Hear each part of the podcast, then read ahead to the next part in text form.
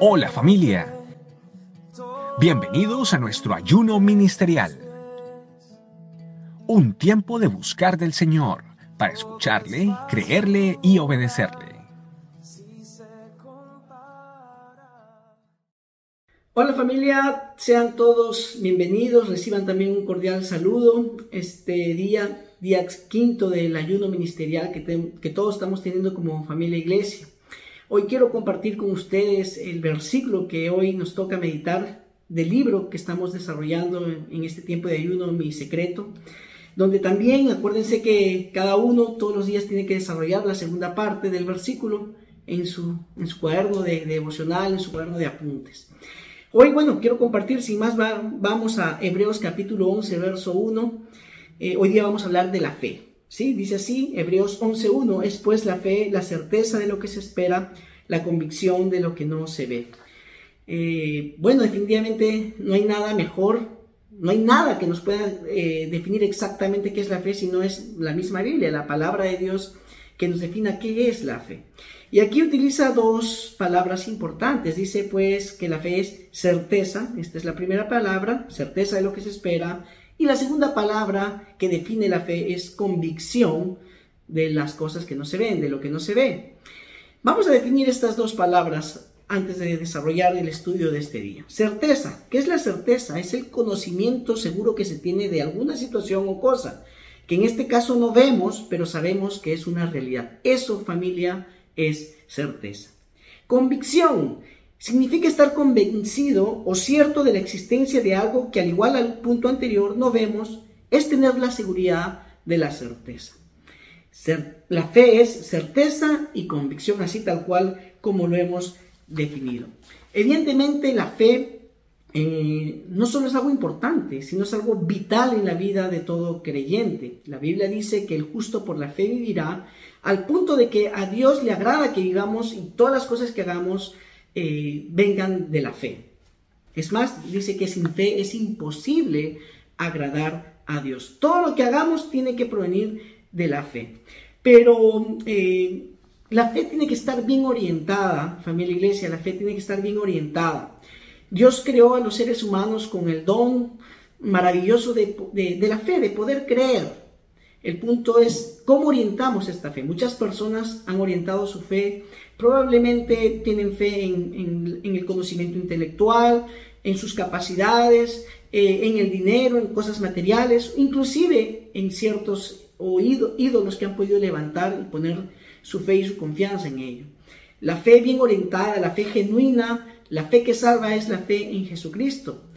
Y esta fe nace producto de la palabra de Dios y de la revelación del Espíritu Santo en nuestro corazón, de la misma palabra de Dios. Es por eso que la misma Biblia dice en Romanos, en el libro de Romanos dice que eh, la fe es por el oír. Pero oír qué? El oír precisamente la palabra de Dios. Entonces, una fe orientada, una fe sana, una fe genuina, es aquella fe que proviene de la revelación del Espíritu Santo de la palabra de Dios. ¿Qué importancia tiene el secreto, eh, eh, el vivir en el secreto de Dios para desarrollar esta fe? Es que precisamente es en el secreto donde nosotros intimamos con Dios, donde nosotros tenemos una relación genuina. Acuérdense que vimos que Él ama la verdad en lo íntimo, ¿verdad? Y en lo secreto nos hace comprender sabiduría, ¿verdad? Es precisamente en esos espacios que tenemos con Dios donde madura y crece la fe que Dios quiere que tengamos, la fe que le agrada la fe que salva, la fe que nos hace vivir.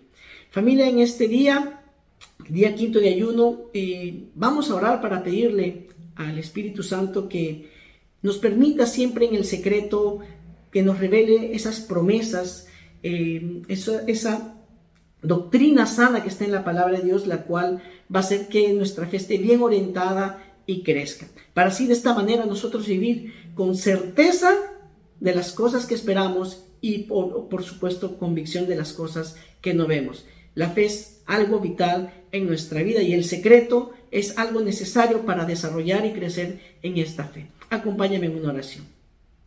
Amado Dios, muchas gracias por este quinto día de ayuno que estamos teniendo todos como familia iglesia. donde todos, Señor, en una sintonía te buscamos para escuchar tu, palabra, para escudriñar tu, tu, preciosa palabra, Señor. Te rogamos en, este día, en este día, quinto, quinto día de ayuno, que nos hagas entender en lo más profundo de nuestro corazón la importancia de vivir en el secreto, de no descuidar esos tiempos de intimidad contigo en los, en los cuales nuestra fe se afirma, en los cuales nuestra fe es orientada de la manera que tú quieres, Señor, de una manera genuina, una fe que se apoya en tu revelación, Espíritu Santo, en la palabra de Dios y no en nuestras emociones que nos han fallado, que son fluctuantes, o esa fe, Señor, que eh, en cosas materiales las cuales no nos ha llevado a nada. Ayúdanos a crecer en la fe, la fe bíblica, la fe en Jesucristo, la fe que salva, Señor. Y esto lo vamos a conseguir cada día cuando estemos nosotros cara a cara contigo.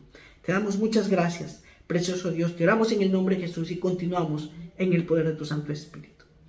Familia, para mí una vez más motivo de mucha alegría poder compartir con ustedes este versículo tan importante y tan elemental, creo, en la vida de todo creyente.